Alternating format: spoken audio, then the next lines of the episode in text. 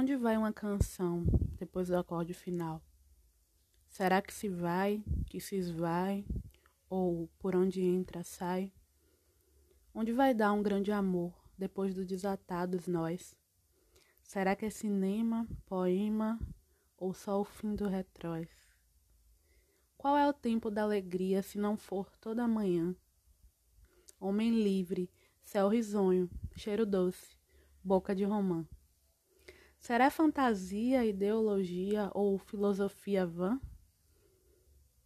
O que foi feito do meu eu depois que o seu me acometeu? Heterogêneos misturados, veja só no que é que deu.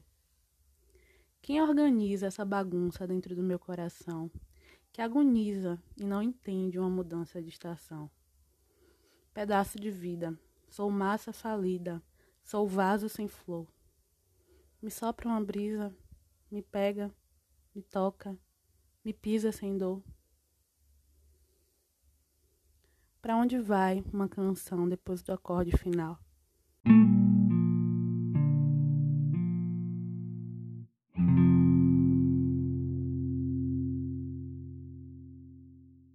Quem me dirá?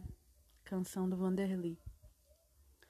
Eu sempre fico pensando sobre términos, sobre fechamentos de ciclos, quando eu ouço essa canção. É uma coisa que chama muito a minha atenção sempre. Talvez porque eu seja uma pessoa que demora um pouco para entender os finais de algumas coisas, das coisas boas, pelo menos.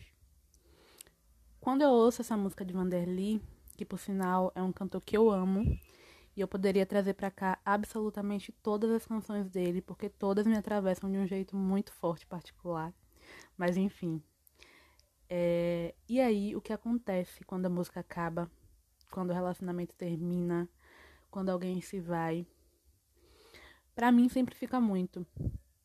Eu acho bem interessante pensar em como nos transformamos a cada pessoa que passa pela nossa vida aquelas que têm uma presença mais significativa, que nos fazem sentir coisas. Para mim, é inegável que a gente se transforma. Na música, ele questiona o que foi feito do meu eu depois que o seu me acometeu. Porque alguma coisa ou muita coisa se transforma, muda. Depois de lidar com tudo isso que é o outro, de conviver naquele universo. São muitos aprendizados e sensações diferentes que não vão se repetir da mesma forma. Então não tem como permanecer igual.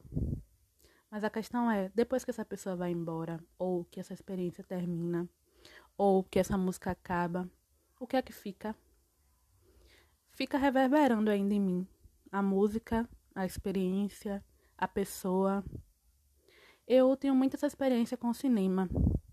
Quando eu assisto um filme muito bom, aqueles que me tocam muito, ele acaba na tela e continua em mim as cenas continuam se passando na minha cabeça. Eu senti muito isso quando eu assisti Roma, porque eu assisti o filme e a sensação era de que ele continuava passando. Ele continuava passando na minha cabeça. E eu ia repassando as cenas e o impacto, a emoção, a beleza, de alguma forma continuava. Até que foi se diluindo, se diluindo com o cotidiano, com outras experiências, com outros filmes. Será que é isso que acontece com o amor? Ele vai se diluindo na vida até que a gente acaba sem saber direito para onde é que ele foi. Logo após terminar o filme, as sensações ainda eram muito latentes. Mas depois eu fiquei me perguntando para onde é que elas foram. Falando em filme, eu gosto muito de filmes sobre términos. Eu sou bem curiosa em observar o comportamento das pessoas nessa situação. Na ficção, na vida, eu acho um pouco invasivo lançar esse meu olhar de observação, né, para pessoas que acabaram de passar por isso.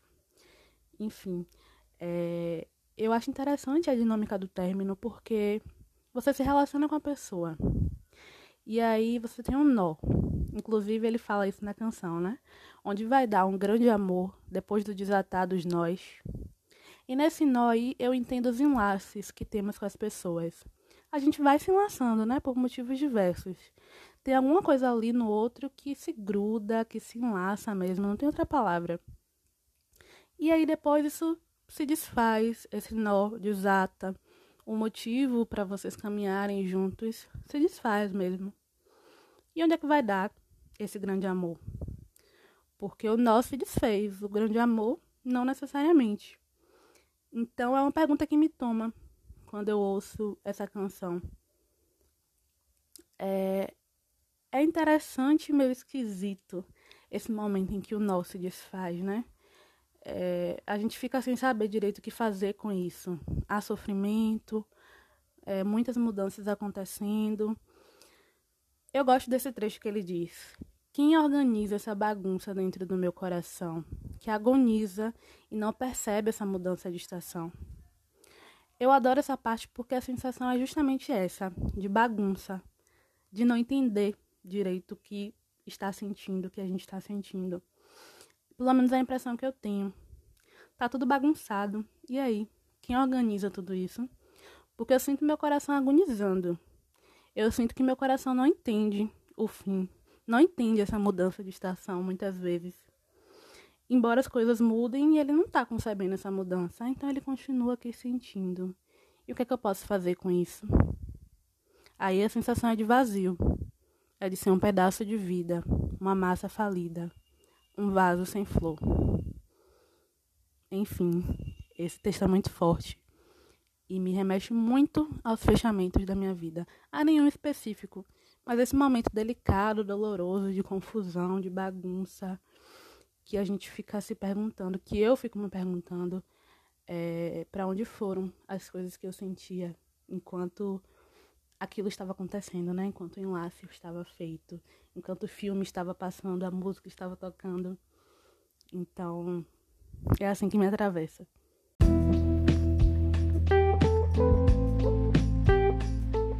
Eu queria muito saber como essa canção bate em você. Que é que você sente quando você ouve? O que é que você lembra? Se você compartilha dessa reflexão que eu tive, se você chegou a alguma conclusão que eu não cheguei. É muito importante para mim esse momento de troca, de conversa. Né? Esse é o objetivo do podcast mesmo. Inclusive, queria agradecer as pessoas que começaram a me seguir lá no meu Instagram, a.travessar, que foi criado justamente para a gente continuar conversando sobre esses temas do podcast e sobre outras coisas. É, então, obrigada a todo mundo que acolheu esse meu desejo. De verdade, foi muito importante. E é isso, como eu falei com vocês, eu gosto muito de filmes sobre términos. Então eu queria indicar um. O filme que eu queria indicar se chama Aquilo que Não Vai Embora, do Mal Saldanha. Ele está disponível no YouTube e é um documentário que fala justamente sobre términos. Só que de uma forma muito sensível e bonita. É... Vejam, vale muito a pena. Quando eu assisti, eu tive muitos insights. Eu já pensava muito sobre esse tema antes de assistir o filme. Eu tenho um repertório gigante de filmes com essa temática, mas esse foi muito bom, assim, me tocou bastante. Então fica essa indicação para vocês. É, é isso. Um cheiro e até o próximo episódio.